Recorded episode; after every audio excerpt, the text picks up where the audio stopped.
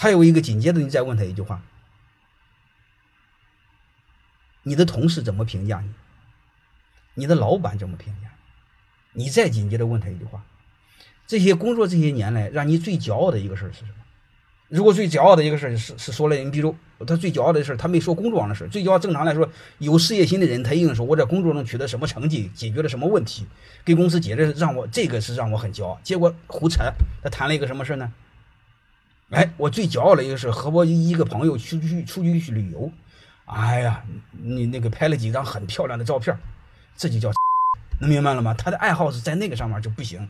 你比如我最骄傲的是是是是是给我老婆做饭，这也不行。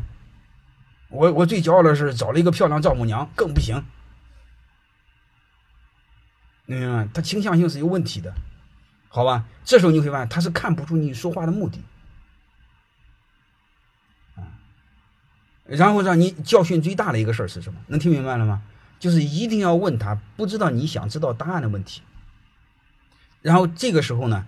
你就基本上能把它判断出来，能听明白了吗？大概就这个意思。